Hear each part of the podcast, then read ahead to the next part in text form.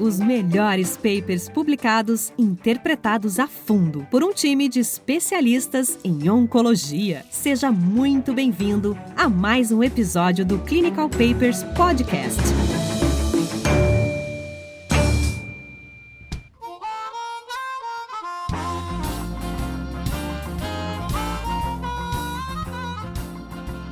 Olá, sejam bem-vindos a mais um episódio do Clinical Papers Podcast. É, meu nome é Thiago Biak, estou aqui novamente hoje com o Dr. Alan, colega do Círio de Brasília, para a gente discutir um paper extremamente polêmico, paper publicado no New England Journal of Medicine em 2019, o estudo Polo, que avaliou o uso aí de olaparib para pacientes com câncer de pâncreas avançado como uma estratégia de manutenção para pacientes com mutação germinativa no gene BRCA.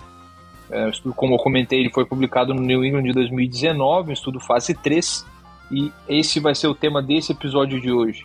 Alan, paper polêmico, né? Polêmico, assim, é a primeira vez que a gente tem um câncer de pâncreas metastático, um tratamento alvo, então empolga, mas polêmico pelos resultados que a gente vai discutir, assim, se é algo que realmente faz diferença na vida dos nossos pacientes ou não. E é aí onde tem o debate de, da discussão que a gente vai ter hoje. Acho que é, para a gente começar, acho que para colocar todo mundo na mesma, na mesma página, digamos assim, tem algumas coisas que são importantes a gente comentar. Primeiro, câncer de pâncreas avançado, acho que é, é dispensa comentários, é uma doença extremamente grave, a, provavelmente deve assumir aí como primeira causa de, de, de morte por câncer né, nos países é, desenvolvidos no futuro próximo é uma doença, enfim, com poucos fatores de risco conhecidos, né? Basicamente, o envelhecimento da população é associado a isso, discutível aí a questão do diabetes, é, cigarro, aparentemente, e álcool como fatores de risco, principalmente pacientes com pancreatite crônica. Agora, sem dúvida, algo que surgiu aí nos últimos anos é, como um fator de risco é, conhecido para isso são pacientes que têm, então, mutação é, germinativa no gene BRCA, bastante conhecido por aumentar o risco aí de câncer de é, mama e ovário para colocar todo mundo na mesma página, o gene BRCA, então, ele é um dos, uh, dos genes responsáveis pelo que a gente chama de recombinação homóloga. E o mecanismo no qual o olaparib funciona, é um mecanismo que foi descrito aí como uh, letalidade sintética. O que, que poucas palavras, uh, como que isso funcionaria? Imagine uh, vocês que a gente tem uma molécula de DNA composta aí por uma dupla fita. O mecanismo esse de recombinação homóloga, basicamente ele usa a fita homóloga para corrigir um erro. Então eu tenho uma, um erro na sequência de bases na minha fita A, eu uso a fita B para corrigir esse erro e aí é, o BRCA seria um dos responsáveis por isso. No momento que a célula, um paciente então tem uma mutação germinativa, todas as células do corpo dele têm defeito dessa via e não faz essa, essa recombinação homóloga. A célula que não faz essa recombinação homóloga, ela vai precisar do mecanismo de fita simples para corrigir esse erro. Um dos mais conhecidos aí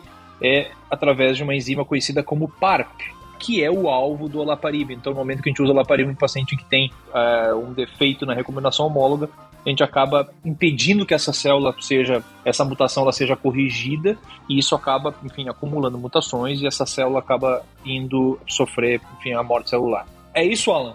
O PARP acaba agindo naquilo que ia salvar a célula de um defeito que ela já nasceu com ele. O inibidor de PARP, perdão, e acaba inibindo isso. E a gente já sabe, a gente já sabia antes desse estudo, que inibidores da PARP como olaparib já tinham mostrado benefícios em outros cânceres, como, como câncer de mama e ovário. E a gente já tinha também estudos mais preliminares de fase 2 mostrando alguma atividade em câncer de pâncreas de pacientes que tinham alteração germinativa de BRCA1 e 2. E daí veio o racional desse estudo, que é um estudo ah, randomizado, placebo controlado, duplo cego de fase 3, que pegou pacientes com câncer de pâncreas metastático, em tratamento de primeira linha, de pacientes portadores de, de, de mutações BRCA1 e 2 germinativas. Perceba que ao longo de toda essa conversa nós estamos falando de alterações germinativas do, do, do paciente. Esses pacientes iriam receber, é, receberam primeira linha baseada em platina, principalmente folfirinox, que é o tratamento padrão, por 16 semanas, assim, que a gente chama de uma fase de, vamos dizer assim, de indução. Em seguida, seriam randomizados 3 para 2 para manutenção de olaparib, 300 mg por duas vezes ao dia, ou placebo. Então a gente tem um tratamento aqui de manutenção randomizado contra placebo. Não era contra manutenção de químio, não era contra químio até progressão de doença toxicidade limitante, não era entre um outro tratamento de manutenção. Era o laparib versus placebo. Acho que cabe aqui abrir um, alguns parênteses, na verdade, em relação ao seguinte. É, primeiro que independente do resultado do estudo que a gente vai comentar para frente, esse estudo ele, ele demandou um esforço uh, incrível dos investigadores. Né? Imagine que a gente está falando de uma superpopulação com um determinado tipo de câncer, adenocarcinoma de pâncreas, que recebeu quimioterapia de primeira linha com a contendo platina, ou seja, a gente já está falando de um subgrupo de pacientes com câncer de pâncreas avançado, que recebeu FOLFIRINOX, ou seja, pacientes com bom performance status, que não progrediram esse FOLFIRINOX depois de 16 semanas, uh, então eles deveriam ter recebido quimioterapia por 16 semanas, uh, e o mais importante, que tinha mutação germinativa do BRCA. Nesse estudo eles tiveram, e aí fazendo um breve spoiler, tiveram que screenar 3.315 pacientes para encontrar 247 pacientes com mutação germinativa. Isso perfaz aí 7,5% dos pacientes com câncer de pâncreas metastático com mutação germinativa. E lembrando aí que a gente está falando de um estudo onde vários centros, uh, inclusive uh, o centro da autora da PI do estudo é em Israel, ou seja, uma população com uma incidência alta aí de judeus, uh, judeus uh, ashkenazi, onde a gente sabe que a mutação germinativa do BRCA1 e 2 é mais comum. Mais de 110 centros de foram pacientes discriminados em mais de 12 países, assim, para uma população extremamente restrita, como você falou. A população intention to treat dessa, desse estudo é depois a randomização ocorre depois que o paciente recebe porfirinox e não progredir. Ainda tinha mais essa questão, assim. A gente já está selecionando, de certa forma, uma biologia mais favorável, né? Você pegar mais de 3 mil pacientes para desses mais de milhares, pegar um pouco mais de duas centenas e em torno, é, a gente pode até discutir na parte dos resultados, mas um pouco mais de 30%, menos de 40% desses pacientes foram excluídos porque progrediram. Então é um esforço hercúleo dos investigadores de, de conseguir conduzir esse estudo. Então isso é louvável. Os melhores papers publicados interpretados a fundo por um time de especialistas em oncologia. Indo aí para a parte de, de, de, métodos do estudo, então, esses pacientes tinham que ter mais de 18 anos, adenocarcinoma de pâncreas avançado e ressecável ou metastático. Esses pacientes eles deveriam ter aí, é, então, mutação germinativa ou no BRCA1 ou no BRCA2, que poderia ser feita de forma local, mas é, obrigatoriamente seria rechecado uh, no laboratório central. E como a gente havia comentado, ele deveria ter recebido pelo menos 16 semanas de quimioterapia baseada em platina. Ele não setou aí o fulfirinox como sendo obrigatório, tanto que teve uma parcela pequena de pacientes ali que recebeu platina com gestabina ou outros, outros regimes contendo platina que não o fulfirinox, mas a grande maioria dos pacientes, mais de 90%, recebeu o fulfirinox como primeira linha. E aí eu acho que talvez esse seja um dos pontos aí que foi bastante discutido uh, depois da apresentação desse trabalho, né? São uh, no mínimo 16 semanas de tratamento, que seria seriam aí aproximadamente oito ciclos de FOLFIRINOX numa doença que a gente sabe que é mais sensível que a, a, a platina. Muitos pacientes que foram incluídos estavam respondendo ao FOLFIRINOX. A gente parou a quimioterapia que ele estava respondendo e randomizou esse paciente para uma droga potencialmente ativa versus placebo. O argumento dos, uh, dos investigadores eh, para o uso de placebo é que boa parte desses pacientes eles parariam o FOLFIRINOX provavelmente no, no, no futuro próximo em função principalmente de toxicidade, neuropatia, etc. Mas, uh, enfim, se fosse a questão da neuropatia, poderia ser muito bem uh, seguir com algo, enfim, Folfiri ou com Floracil. Enfim, acho que essa é a grande, a grande discussão em, em, em torno do artigo. Lembrando que esse, nesse estudo uh, não era permitido o crossover, né? Não era, mas a gente pode até discutir. Alguns pacientes do placebo chegaram a receber, de novo, assim, um pouco, mas é, teve uma, discreta falha da, da parte do crossover, mas isso é um pouco mais para frente dos resultados. Esse era um estudo que tinha como endpoint primário progression free survival, né? Ele seria analisado por, por, por análise cega independente, né? Uma, uma, revisão central, que é, traz um caráter de, de, de, mais confiança na análise do estudo, e aí seria avaliado por registro modificado 1.1. Tinha lá como endpoints secundários uh, overall survival, second progression free survival, né, que é a, a, a segunda progressão após você retornar a outro tratamento no caso do, do braço intervenção, ou tratamento depois do laparino, no caso do, do placebo, é, ou tratamento depois do placebo, taxa de resposta, dados de qualidade de vida. Só que esse trabalho, né, a gente vai discutir aqui a publicação que teve do New England, a gente também pode pincelar um pouco dados atualizados da apresentação que teve na ASCO mais recentemente, em 2021, na ASCO GI 2021. A gente vai discutir principalmente aqui o artigo que foi publicado no New England, que foi o que trouxe o Alaparibe para o arsenal do médico. A gente vai discutir aqui se, se é algo que vale a pena ou não. Exatamente. Ah, uma coisa que é importante, assim, a gente pode falar sobre vídeo de progressão, sempre quando te fala de descent point como possível aí, surrogate endpoint como para sobrevida global, sempre gosto de ver como que era vista essa progressão nesse estudo, enfim, com tomografias a cada oito, a cada oito semanas, né? então bastante razoável porque, enfim, se a gente está procurando por progressão, ou enfim, alguns estudos com intervalo longo para fazer esses restadiamentos, eventualmente a gente pode perder um pouco isso. Importante falar também sobre o papel da indústria uh, nesse estudo, eles citam isso de uma forma bastante elegante ali no paper, uh, deixando, enfim, mais claro que uh, tanto a AstraZeneca quanto a MSD, que trabalhou em conjunto com a AstraZeneca como colaboração para esse estudo, eles participaram aí ativamente da interpretação de dado, de diversos inputs aí para a própria publicação e que o manuscrito ele foi escrito pelo Medical Writing, é, com Medical Writing Assistance, é, que foi pago pela AstraZeneca e pela MSD e que todos os investigadores, enfim, tiveram acesso a, ao paper que foi escrito por um Medical Writing. Deixa eu só fazer um parênteses, Biak, porque assim, a gente comenta isso e, e parece algo talvez até bobo, mas assim, quando e o estudo é obrigado a dizer isso, quando a, a, a indústria paga alguém para ou tem domínio da escrita do manuscrito, a informação que o ouvinte tem que ter é que, assim, dados potencialmente contrários ao conflito de interesse que a indústria tem, que é de aprovar o seu, o seu trabalho, podem ou não ser omitidos. Né? É aí a informação que o leitor tem que ter de quando você tem dados que um dos pesquisadores principais podem não ter tido completa independência na, na elaboração do manuscrito. Por outro lado, ao lado da indústria, é que se ela arcou com os custos desse estudo, ela quer ter o poder de poder escrever seu manuscrito. Então, essa é uma das, das questões onde a academia e a indústria entram em conflito na produção de, de ciência. Quanto cada um tem poder de, de tomar as decisões finais do que vai ser publicado ou não. Então, é uma coisa sempre interessante. Quando a indústria faz o manuscrito, a gente tem que deixar um pé atrás sobre que potenciais dados podem ou não tá, está sendo omitidos a, a, favor do conflito de interesse que a indústria obviamente tem. Não é nem o primeiro nem o segundo trabalho que a gente comenta aqui no Clinical Papers Podcast que, que alega esse tipo de coisa. Então é algo como o estudo com novas drogas, geralmente, ele é financiado ou tem interesse na indústria farmacêutica, é algo que acontece. Eu acho que só o, leitor ou o ouvinte né, tem que estar tá ciente de, da importância disso, como isso pode ou não influenciar no que está sendo reportado basicamente to, todos os novos tratamentos eles vêm, uh, enfim, agregando novas drogas. A maioria deles a gente está falando de drogas alvo, de drogas caras, produzidas pela indústria. Então, assim, acaba sendo uma logística que a gente vai ver aí cada vez mais. Né? Clinical Papers Podcast. A medicina que você faz hoje pode não ser a de amanhã. Mantenha-se atualizado com o Clinical Papers Podcast.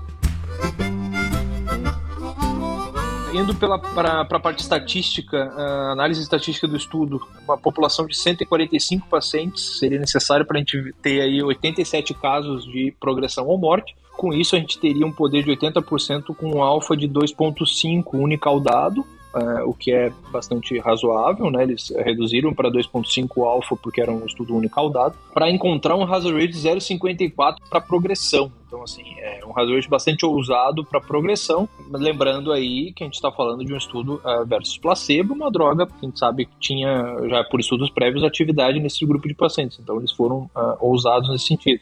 O hazard ratio de 0.54 parece assim, é ousado porque será que eles estão confiando tanto que a droga deles vai ser tão boa assim, a ponto de reduzir o risco pela metade de ter o evento progressão?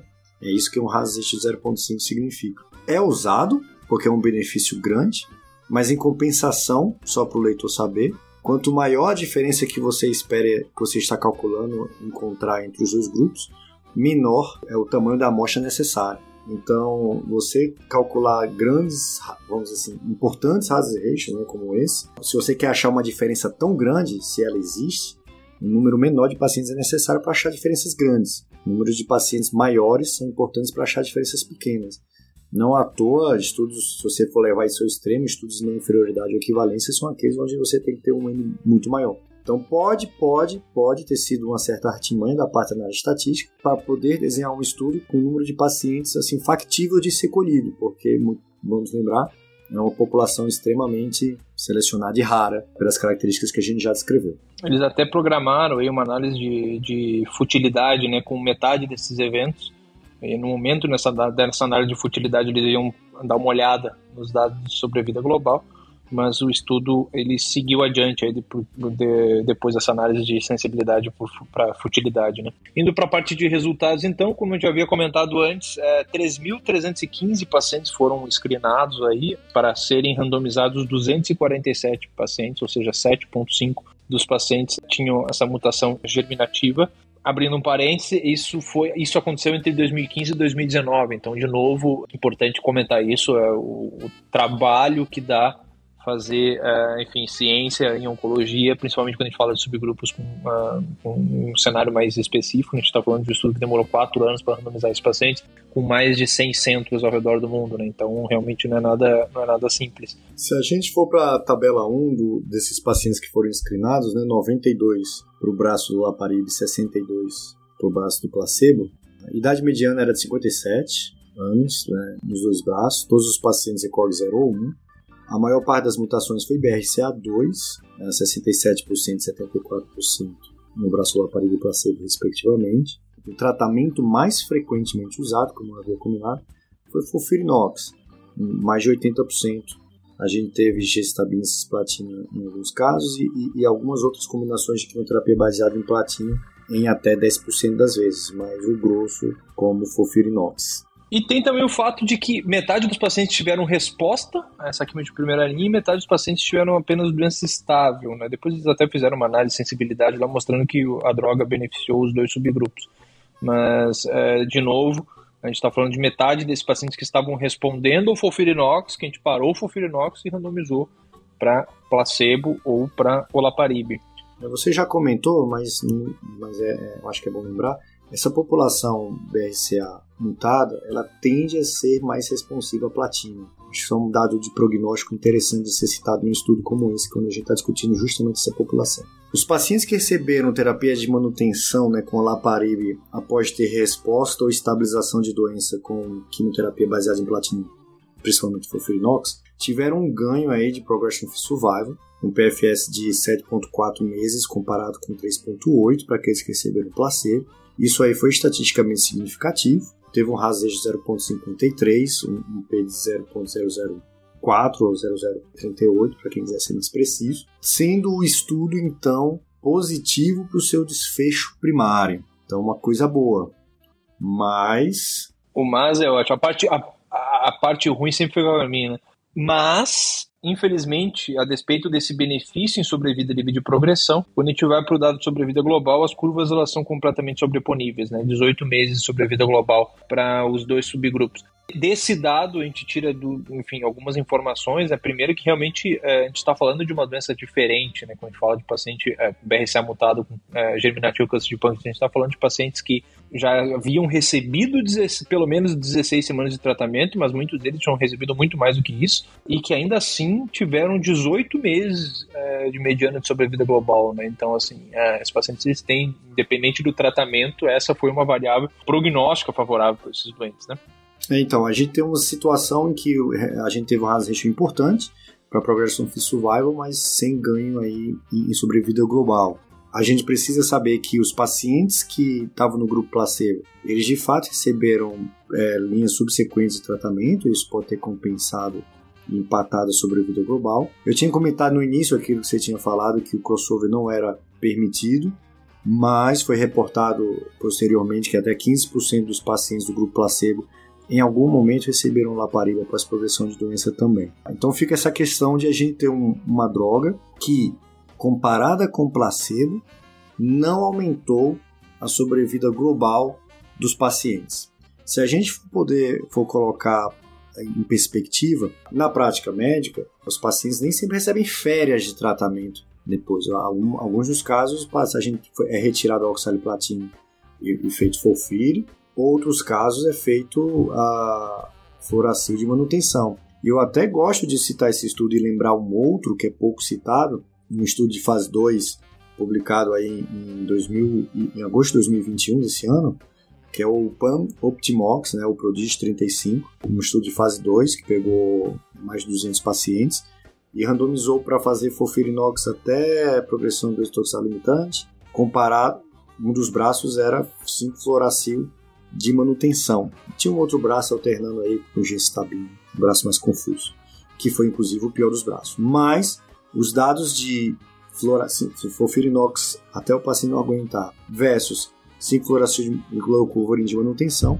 foram muito semelhantes é, em Progressive Survival Overall Survival. Então, assim, se esse estudo, ao invés de comparar o Laparib com placebo, comparasse com outro regime de manutenção com químio, será que ele seria positivo para Progressive Survival também? Ou não, ou ele seria negativo para os dois desfechos, o seu desfecho primário, Progressive Survival, e também Overall Survival. Então fica, fica essa, essa questão. Por outro lado, né, Bia, como a gente vai discutir, é uma droga-alvo com perfil de, de, toxicidade diferente. Muitas vezes o paciente que já recebe Fofirinox, ele se puder, ele gostaria de não ter que vir ao hospital duas vezes, semana sim, semana não, com bomba infusora para ficar recebendo quimioterapia. É, eu lembro de várias discussões que a gente teve logo que foi apresentado a primeira vez esse estudo. Uma delas era em relação a essa questão da sobrevida global, etc., que na época ainda pendente e tudo mais. E na mesma época eu lembro de ter visto, é, é, a gente abriu lá no Sírio na época o, o acesso expandido, um pouco antes da, da aprovação da droga. Eu lembro de ter atendido uma paciente que havia recebido incríveis quase 30 ciclos de fofirinox com a oxaliplatina, jovem e que eu acabei pedindo a, muta, a pesquisa da mutação e que veio, veio, veio mutada. E eu lembro da reação dessa paciente quando disse para que ela ia poder trocar aquilo lá por um comprimido, sabe? Então, assim, a gente está falando de uma, da primeira droga-alvo aí para câncer de pâncreas. Uh, infelizmente, o estudo foi negativo para sobrevida global. A droga tem um perfil de toxicidade diferente, quimioterapia. Aqui a gente está falando essencialmente aí de mielotoxicidade, né? principalmente anemia, uma, uma, coisa que a gente vê, que foi o que a gente viu no paper aqui, inclusive, né? Toxicidade grau 3 ou mais, mais significativa, aí foi basicamente anemia em 10% desses pacientes. O que chama atenção é que, assim, em termos de código de qualidade de vida, não foi muito diferente entre a droga uh, ou placebo. Vendo o outro lado da moeda, eu costumo dizer que é, quando esse paciente faz fofirinox, depois do diagnóstico, esse paciente está muito doente, ele faz fofirinox, a gente vê resposta com quatro ou oito ciclos de fofirinox, a gente vê resposta. Depois, a gente está falando provavelmente da melhor fase desse paciente durante o tratamento, né? Então, quando ele tem a resposta à quimioterapia, uma quimioterapia intensa, que provavelmente se, se trouxe benefício clínico para ele, talvez fosse o melhor momento para a gente dar uma pausada nessa, nesse tratamento desse paciente para ele tocar a vida, né? Então, provavelmente o que aconteceu com vários pacientes desse estudo foi que é, na progressão eles voltaram a tomar fofirinox, eles tinham respondido, metade deles tinham respondido lá atrás, voltaram a tomar Furinox. É, parte deles receberam na progressão inibidor de PARP e isso provavelmente justificou aí a ausência de benefício sobre a vida global nesse estudo, né? E a gente também tem assim dados apresentados posteriori também falaram que assim havia uma proporção maior de pacientes vivos em dois anos no grupo que recebeu laparib do que no grupo que recebeu a placebo, 74 vezes 41%. Então parece que alguns desses pacientes, não todos, mas para alguns desses pacientes faz-se um platô interessante na, no braço laparídeo. É, mesmo em termos de progressão, né? A gente está falando de. Tem, tem lá 20% dos doentes que em 3 anos não progrediram tomando laparib, né? Tudo bem que tem lá 10% no braço placebo que também não progrediu. Mas a gente dobra, enfim, a chance com algo, enfim, com uma droga oral, perfil de toxicidade que é diferente do que o, o que o paciente, enfim, havia recebido antes. Então, acho que a gente tem prós e contra aí.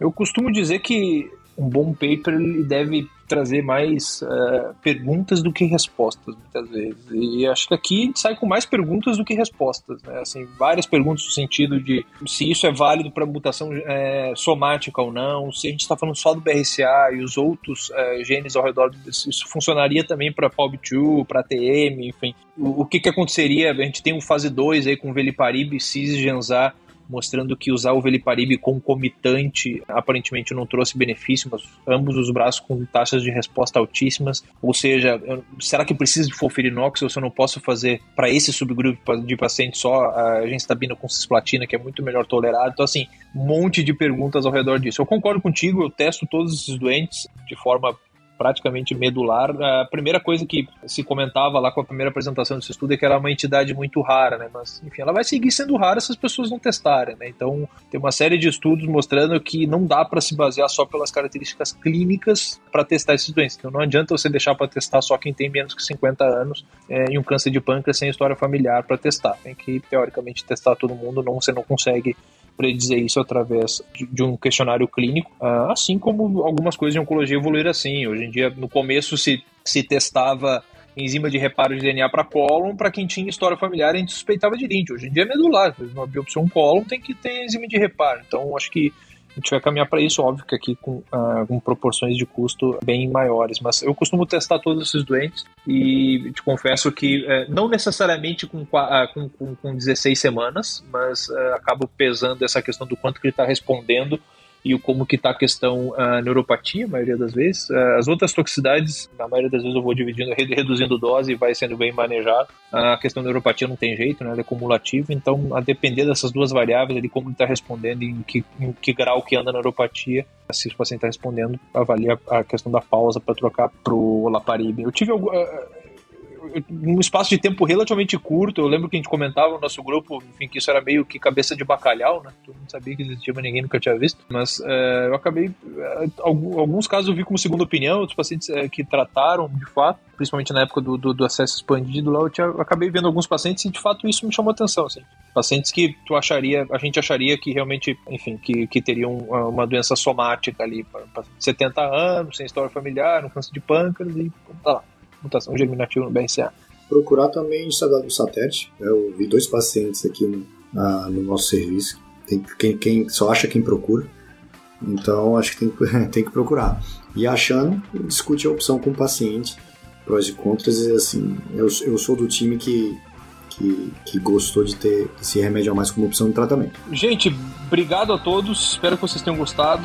Um grande abraço e espero vocês no próximo episódio.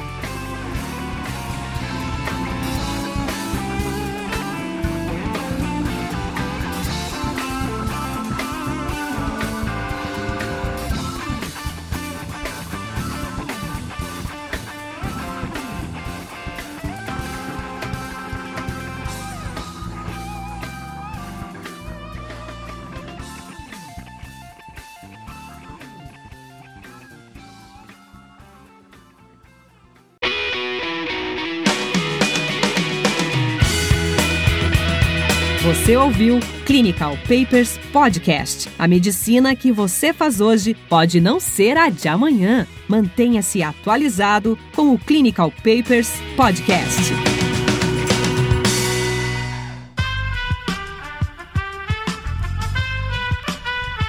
Esse podcast foi editado por Aerolitos Edição Inteligente.